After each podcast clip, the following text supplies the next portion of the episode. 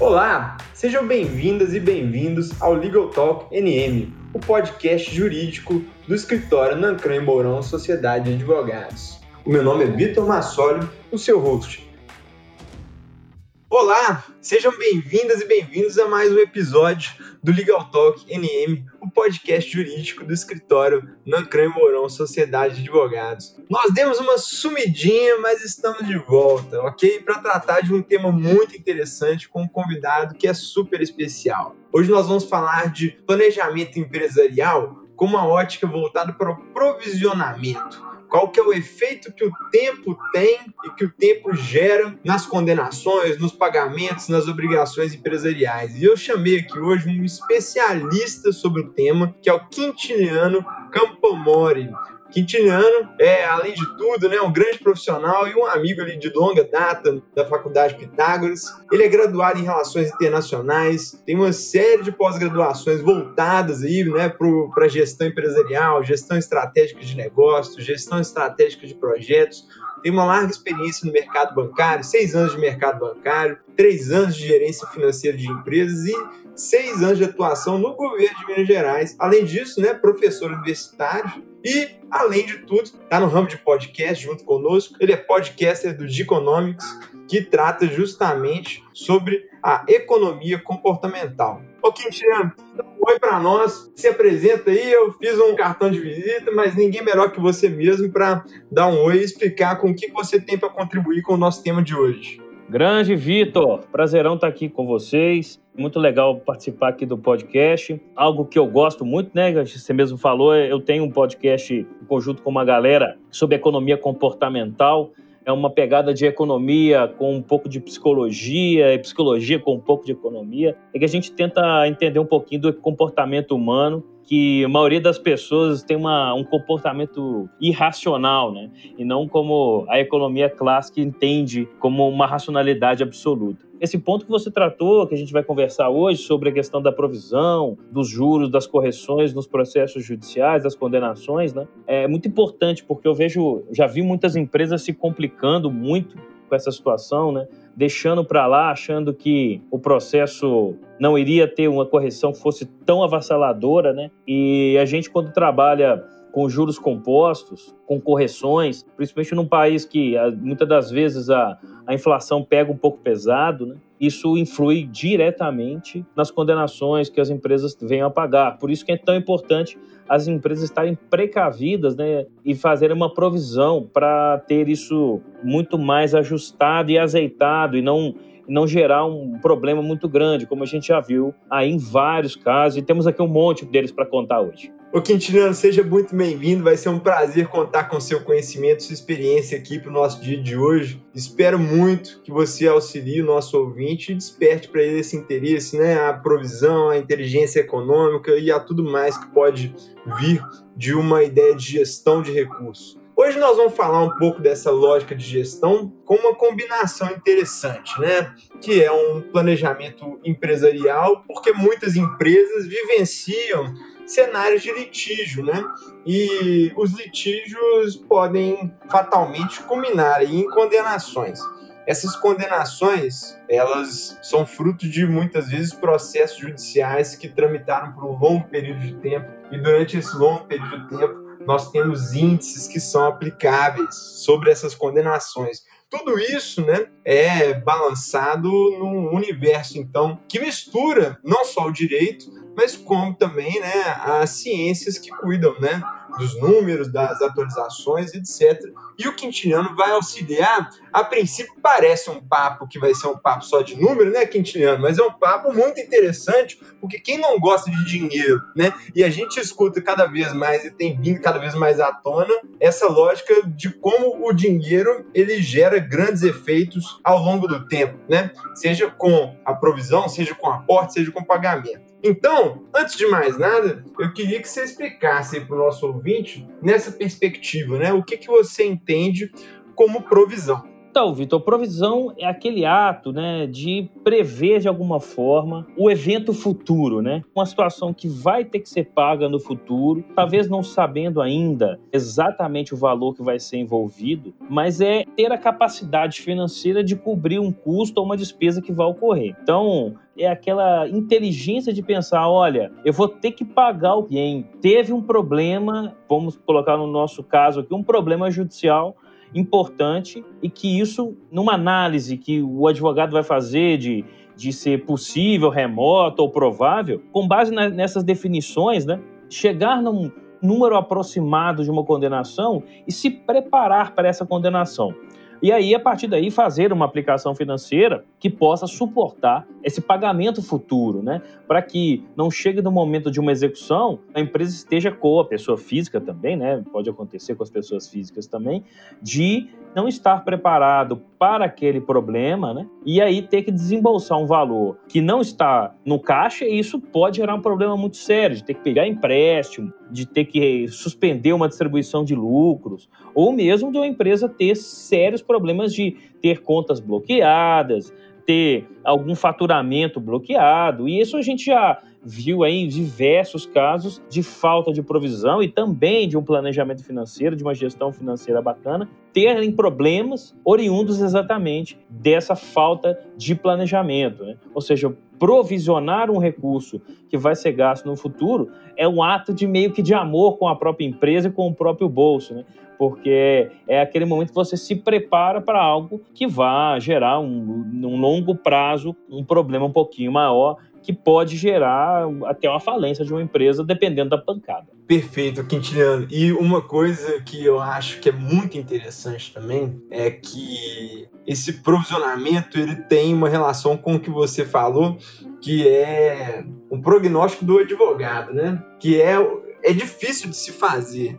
Nós tentamos, né, falar se é provável a chance de êxito, se é remota ou se é baixa, né? E nesse aspecto, quando a gente está em um determinado ano, em um determinado período, eu posso ter uma visão, mas ao longo do tempo esse julgamento né, mudar por conta de um entendimento que se modificou, por exemplo, nos tribunais superiores, atraindo né, uma sequência de julgamentos naquele sentido que foi emanado lá em sede de recursos repetitivos, etc. Ou seja, a provisão ela pode agradar ou desagradar muito aquele que a faz, a depender dessa modificação que acontece, né? Em termos de entendimento. É, e dentro desse sentido, né, o que, que é bom? Tentar pensar o pior cenário possível. Exato, eu concordo, eu concordo totalmente. Se Muitas no vezes... final das 10 coisas, vamos pensar 10 pedidos que estavam lá com a condenação muito provável e numa correção e numa taxa de juros muito alta. E aquilo ali cai, beleza, é bolso, é que fluxo de caixa, não tem problema. O pior é não estar tá preparado para aquele momento e aí quebrar a cara, vamos dizer assim, né? Perfeito, perfeito. Concordo totalmente. Acho que a provisão ela tem que ir nesse sentido mesmo. E o diagnóstico do advogado ele é importante, mas ele deve sempre né, ser levado em conta com uma certa maleabilidade, porque é uma missão bastante difícil essa de prever resultado de julgamento. É que no popular diz, né? Cabeça de juiz e as necessidades fisiológicas de uma criança, ninguém sabe o que pode acontecer, o que pode vir, né? É, tem hora que é difícil e a gente às vezes é surpreendido com determinados resultados, mas faz parte do jogo também, né, Quintiliano, que é justamente contar com entendimentos diferentes, desde que as decisões sejam bem fundamentadas e amparadas na lei, né? Eu não vejo problema em contar com uma decisão divergente. O problema é quando ela é divergente sem ter amparo em lei, jurisprudência e fugir muito daquilo que se espera. O que de vez em quando pode acontecer também. Né? Verdade. Agora, nesse ponto né, de processo, quando a gente trata de resultados de julgamentos, é muito importante que o empresário tenha uma análise e uma visão global de qual vai ser a consequência de cada ato que ele vai praticar, né? Porque muitas vezes o empresário, ele às vezes quer postergar o problema para não fazer o pagamento naquele momento e dar instrução para o advogado para que ele pratique medidas nesse sentido. Você acha que essa sempre é a melhor atitude a ser tomada, a mais assertiva, a mais econômica? Ou é, isso tem que ser colocado na balança quando eu tenho um recurso que às vezes não tem tanta chance de êxito? Então, essa é uma decisão complicada, mas dá para fazer uma conta, dá para chegar em algum tipo de, de resultado bem tranquilo. O que, que seria isso? Vamos pensar um exemplo, né? Apesar de eu não ser advogado, a gente é curioso, então a gente aprende o tiquinho. Vamos pensar uma situação de que um recurso de revista, por exemplo, não tem a menor chance de ser reformado por não ter pressupostos de direito que vão mexer naquilo dali. Ou seja, eu tenho assuntos de fato, assuntos do que foram discutidos do fato do que aconteceu e que um tribunal superior muitas das vezes não vai rever aquilo dali. O que vai ser feito é apenas jogar para frente uma situação que pode ser muito pior. Então, como a gente estava dando exemplo de uma questão trabalhista, ainda está em discussão, a gente vai falar isso um pouquinho mais para frente, né? Mas vamos pensar numa situação, no pior cenário possível, tá? Que uma condenação trabalhista ela possa gerar um juros de 1% ao mês, ok? 1% ao mês, e uma correção pelo IPCAE, que é o que tem sido muito praticado pelos juízes aí na, e pelos desembargadores e pelo, enfim, ilustres julgadores, tá? Vamos pensar essa situação e aí vamos fazer uma simulação de um processo que começou em janeiro de 2015, colocando até janeiro de 2020. Tá? Vamos pensar essa situação aqui com esse período de tempo pelo IPCAE. Então, o que, que a gente tem? Que num período de cinco anos, a gente teve uma correção de 32% só da parte de correção pelo IPCAE, certo? E aí a gente tem aí mais cinco anos de juro a 1%, como não é, o juro não é capitalizado, né? Não é em juros compostos, é, é em juros simples. A correção, primeiramente, aqui dessa. Vamos pensar dessa parcela de cinco anos, teria uma correção de 32%, mais 60% de juros. São 92% global. O que, que isso significa? Que uma condenação aí de 100 mil reais vai para quase 200 mil. Ou seja, às vezes ficar lá um processo parado num tribunal superior em Brasília por dois, três, esse exemplo nosso aqui de cinco anos, faria um processo aumentar quase 100%.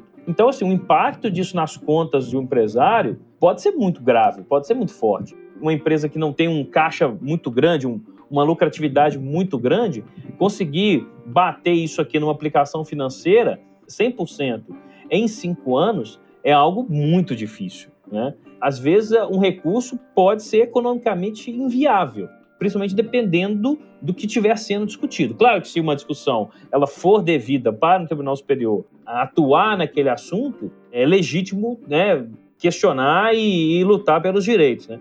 Mas às vezes uma situação que é praticamente impossível de ter um, qualquer tipo de mudança de reversão, fazer uma, um recurso para que se fique cinco anos em um tribunal superior, vai fazer perder tempo. E dinheiro. Tempo e dinheiro. Tempo e dinheiro. E, e é interessante quando esses números são colocados na ponta do lápis, e acho que é pouco provável que as pessoas façam essa análise quando tomam a decisão de fazer o recurso. Porque muitas vezes a pessoa imagina, hum, eu tenho a mínima chance de fazer essa reversão, então eu quero recorrer e vou tentar. Ou então, às vezes, sabe que a chance é praticamente zero, né, Quintino? Como você bem explicou aí, né, como a discussão, por exemplo, de matéria de fato para Tribunal Superior. Então, nesse aspecto, fica bem claro a intenção de simplesmente atrasar essa obrigação, né, que vai acabar chegando em um determinado momento, mas chega com um peso bastante diferenciado. Né?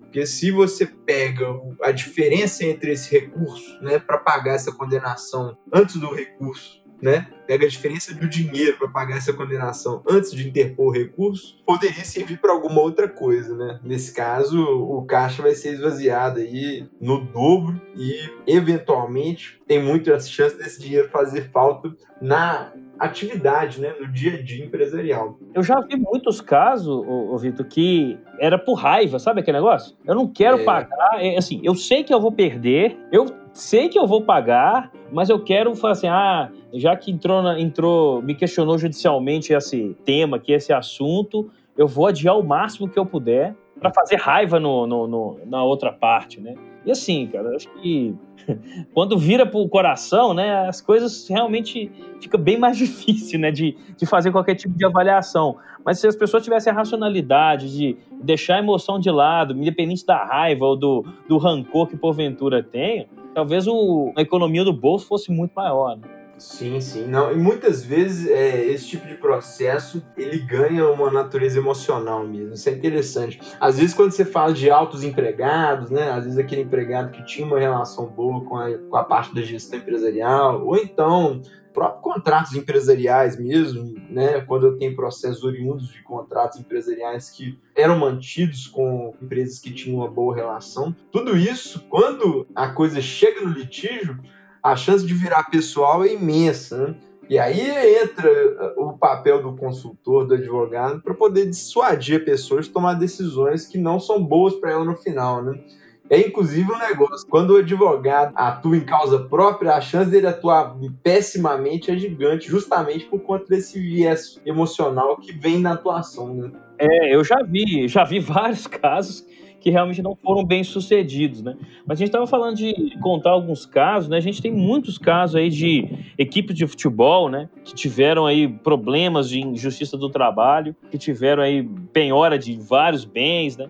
E aí, pelo menos, existe uma possibilidade de fazer algum tipo de acordo para não ter essa pancada de uma vez, né? Apesar dos processos continuarem sendo, tendo ali o andamento deles em termos de, de correção, de juros, etc., tudo isso pode ser parcelado de alguma forma, entrando assim num condomínio, como se fosse um condomínio de credores, e aí as pessoas entram numa fila para poder receber, mas nem sempre isso é possível, né? Ainda mais quando a gente tem uma, uma situação que não está prevista ali e aquilo ali vai realmente pode levar a empresa a ter problemas muito sérios, né? Eu conheço um caso de algo nesse sentido que a empresa não pagava rescisões trabalhistas, não pagava acerto, nada, não acertava nada. Teve uma dezena de processos trabalhistas, né? E que não se dava importância para os processos, pior, né? Isso é que é, acho que é muito grave esse tipo de situação, quando a empresa não dá atenção para o passivo que ela vai ter sequer recorria para o Tribunal do Trabalho, os processos transitavam em primeira instância. Olha, isso aí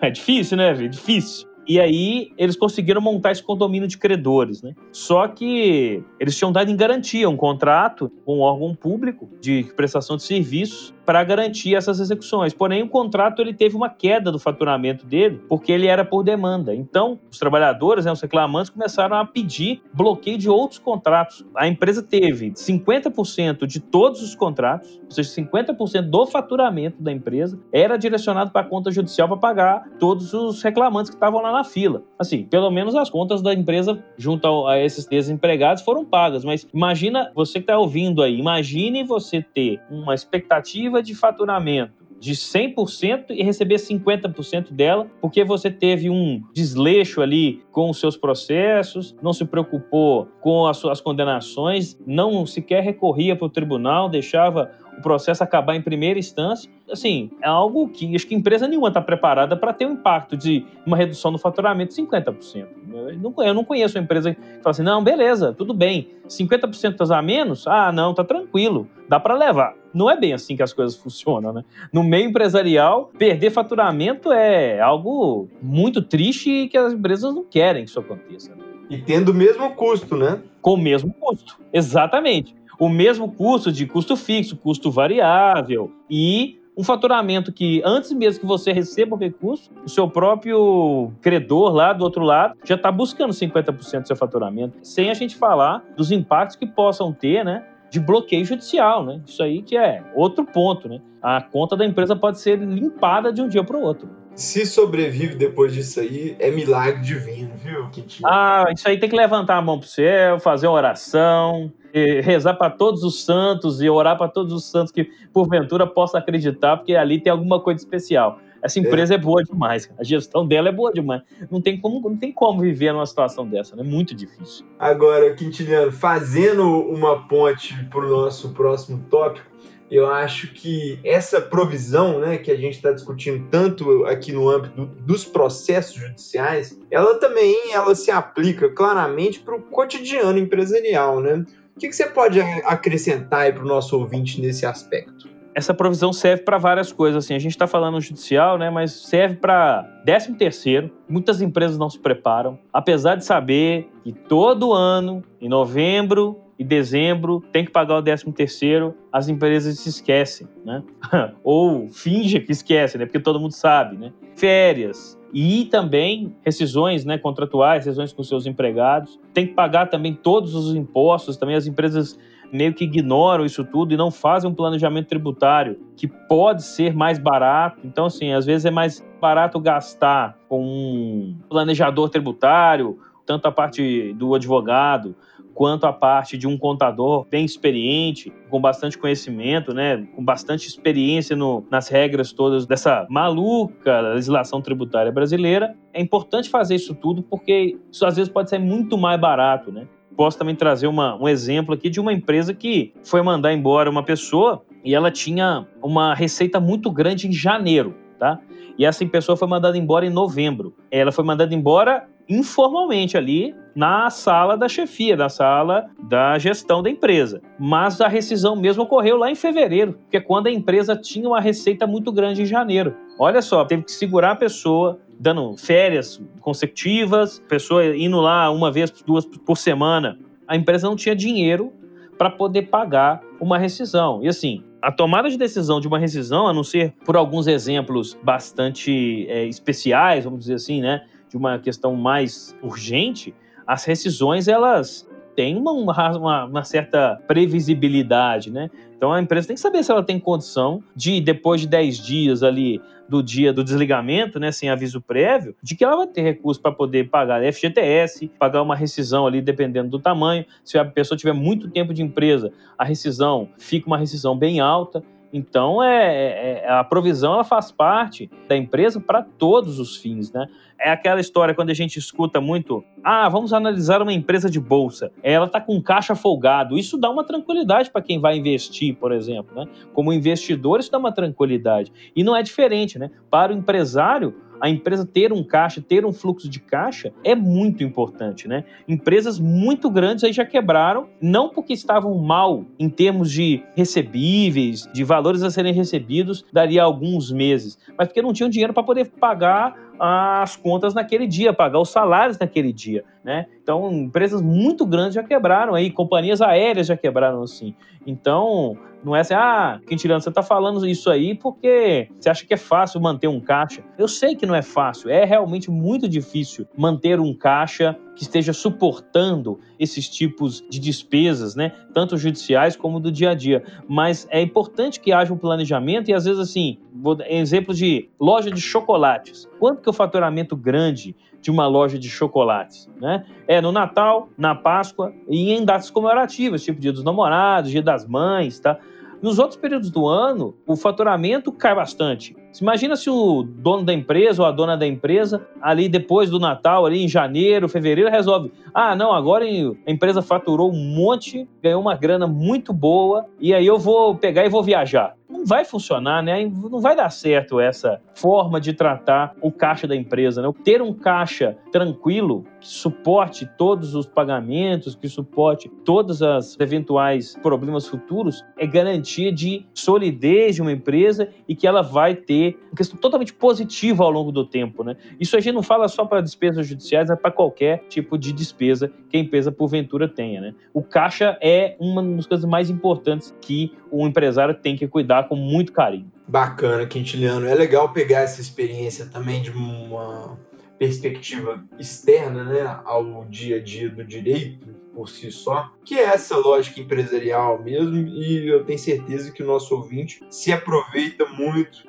do seu conhecimento aí, que deve passar de uma forma muito didática. Para a gente fechar, o Quintiliano, queria pegar um último tópico aqui, que ainda tem relação com a questão judicial, com questões judiciais, que essa discussão está tendo no Supremo aí, né, o Supremo Tribunal Federal, sobre qual é a correção aplicável para as condenações trabalhistas. Você tem acompanhado esse julgamento? Como que o índice né, vai refletir nas condenações. A gente tem uma discussão aí sobre quais índices que seriam aplicáveis ou não. Como que você pode acrescentar para nós sobre esse assunto? Estou acompanhando esse julgamento aí com muita atenção, porque ele vai refletir bastante aí em vários elementos do direito do trabalho, né? Assim, tem uma dezena de processos que estão aí com execuções suspensas ou sobrestados, aguardando essa decisão final. Esse processo chegou no Supremo, né?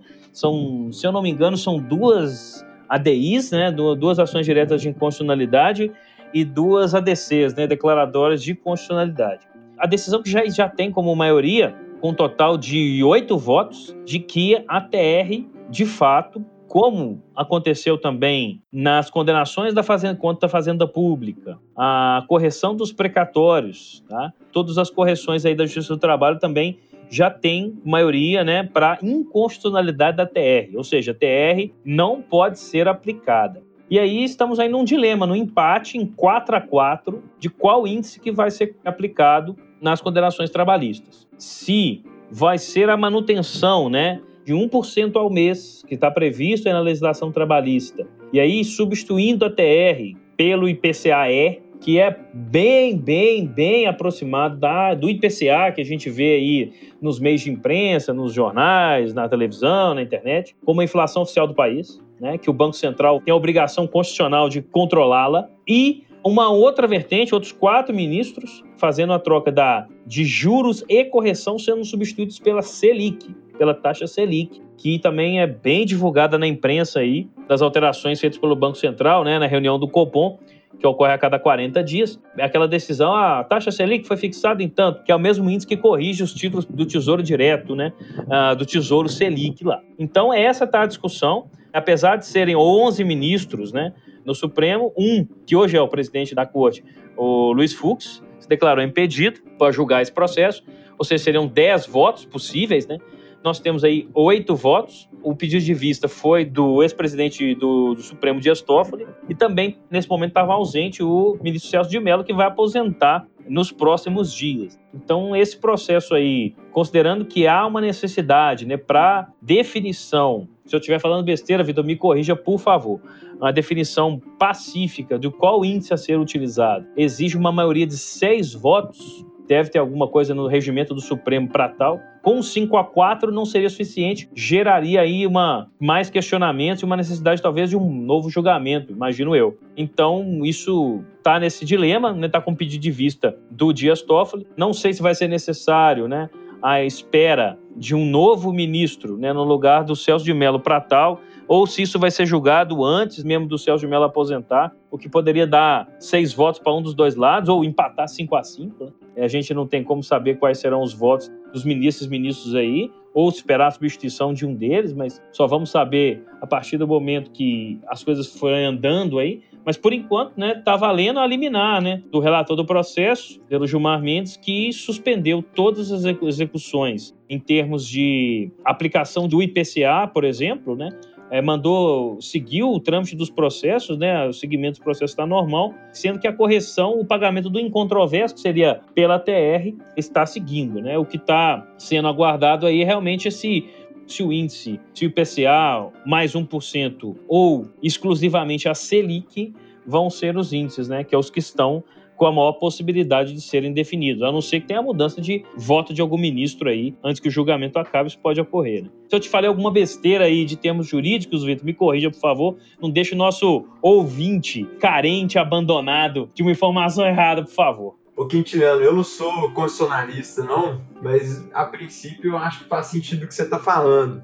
Eu queria saber a sua opinião sobre os índices tem algo que lhe agradaria mais como decisão em termos técnicos para a questão de remuneração da moeda, do, pelo tempo que decorreu para julgamento? O ponto dessa questão da Selic, que até alguns ministros que eu tive a oportunidade de ver um resumo dos votos, né, porque ainda não foram divulgados aí todos os votos, é que Colocar a Selic é aquela situação que eu já escutei muitos amigos advogados falarem que o juiz está dando que eu não pedi ou o juiz deu algo no processo que não foi pedido por nenhuma das duas partes. Não foi questionado em nenhum momento esse 1% de juros de 1%, não foi questionado em nenhum dos lados. Né? E aí foi colocada essa taxa Selic substituindo os dois. Apesar da taxa Selic ter essa característica, né, de ter um componente de juros mais a correção inflacionária, né, não foi pedido isso daí, aí fica uma questão daquela. Não foi solicitado isso, por que está sendo decidido dessa forma, né? A questão é pela constitucionalidade ou não da TR e qual seria o índice a ser substituído, né, colocado no lugar dele. Então, assim, existe uma jurisprudência muito forte pelo IPCAE, tanto na primeira, segunda e no TST também, que inclusive a liminar do relator no, nesse processo veio meio que para suspender uma decisão, um julgamento do TST que já tinha uma maioria esmagadora pelo IPCAE. Então, assim, pelo que foi pedido, TR, de fato, tecnicamente, ela não tem uma questão de remuneração em termos de manutenção do, do poder de compra da moeda, todo esse essa discussão que foi inclusive tratada muito bem no Supremo. Então, de fato, a TR não é um índice muito compatível com qualquer tipo de remuneração no tempo. Se vai ser IPCA ou vai ser Selic, aí já é uma questão que vai ser decidida lá pelos ministros, mas pelo que foi pedido, é substituição de um índice pelo outro, né? Ou seja, a inconstitucionalidade de um e a substituição pelo outro. Tecnicamente, corrigir pela inflação é manter o poder de compra da moeda. Então, assim, seria mais correto o IPCA ou IPCAE, que num período mais longo é quase a mesma coisa, tá? Não vai ter muita diferença aí não, é coisa de variações ali muito baixas, é, muito pequenas, que não influem no aumento grande ou pequeno de, um, de uma condenação. Agora, falo para você, eu acho que essas decisões de colocar a Selic substituindo esses dois aqui não tem muito fundamento na questão dos pedidos que foram feitos a uma opinião minha mesmo. Assim. Sou eu para discutir e para discordar juridicamente de um ministro do Supremo? Né? Não tenho essa pretensão e nem quero. Mas, assim, o índice de inflação, que é a inflação oficial, é o IPCA. Um ajuste desse mesmo índice. Então, é bem pouquinha diferença com relação ao IPCA.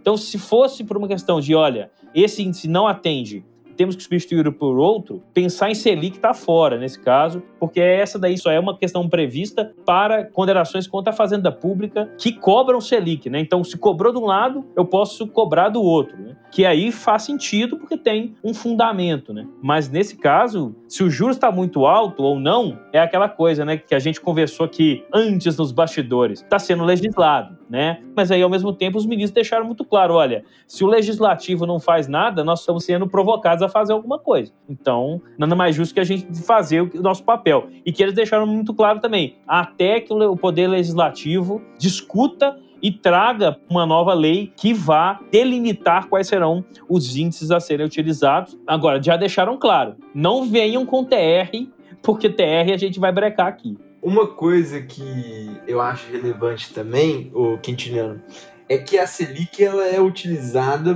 para fins de política econômica também, né? Então, ela pode variar de acordo com outras circunstâncias. É, a gente já viu isso muito na história brasileira e recente, inclusive. Pois é, pois é. Eu não sei se isso seria viável que esse índice tivesse tamanho e poder, né? É, porque a inflação ela é medida olhando para trás, né? Exatamente. E a Selic ela é olhando com base na inflação? Claro. Mas ela é uma medida de política econômica, como você mesmo disse, né? Então, a inflação eu estou olhando para trás. Olha, quanto que aumentou o tomate? Exatamente. Quanto que aumentou o leite? Quanto que aumentou a carne? Quanto que aumentou a passagem de ônibus? Eu estou olhando para trás e falando, olha, aumentou isso. Ou seja, é, se eu tenho uma metodologia, ela vai ser aplicada. Agora, se vai ser questionada a metodologia do IBGE, é outra coisa. Mas a gente tem que definir por um índice, né? E um índice que proteja o poder de compra. E aí, proteger o poder de compra, o IPCA ele é mais correto, né? Porque ele está muito ligado à, à cesta ali das pessoas, né? A cesta de compra das pessoas.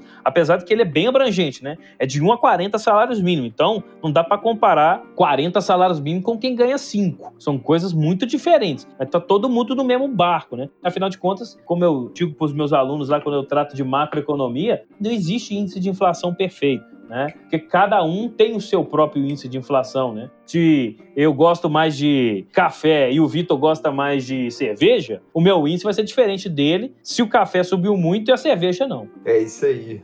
Bom demais, Quintina. Eu não sei se é o contrário, tá? eu acho que, na verdade, eu só tentei amenizar aqui pro meu lado, entendeu? Ô, Quintiliano, foi um prazer contar contigo aqui. Muito bom o nosso bate-papo, foi interessantíssimo. É uma perspectiva diferente que a gente tenta trazer aqui, especialmente com relação aos números, né, ao impacto financeiro que existe nisso no nosso mundo, não só no jurídico, né, mas no dia a dia das pessoas como um todo. E foi de grande valia aí a sua contribuição. É um prazer também estar aqui. É sempre bom tratar de assuntos que eu gosto bastante, né, e que eu trago para os meus alunos lá na, nos cursos e nos, nas disciplinas que eu atuo. É um prazer poder trazer um pouquinho aqui e assim na prática, né? Importante a gente trazer na prática o impacto disso daí e tentar plantar uma sementinha aí no, no, no empresário, no empresário brasileiro. Pensem nessas, nesses assuntos que a gente tratou, que eu e o Vitor trouxemos aqui, porque são realmente aspectos tão importantes que várias empresas elas deixam de existir por um problema de uma condenação ou de uma falta de planejamento financeiro em termos de um fluxo de caixa bem ajustado. Né? Não adianta nada ter uma, um sócio rico e uma empresa pobre, ou o contrário. Né? As coisas têm que ser equilibradas. E é isso que a gente busca quando a gente traz esses pontos aqui importantes para que o empresário plante essa ideia na cabeça, tem, plante uma sementinha, porque isso é o que vai fazer diferença para uma solidez financeira das empresas. Bom demais, Quintiliano. E você, ouvinte, fica de olho que já já tem episódio novo aqui no Legal Talk. Gente, se você chegou até aqui, muito obrigado por ouvir o Legal Talk NM. Até a próxima. Fique de olho que tem mais episódio vindo por aí. Um grande abraço.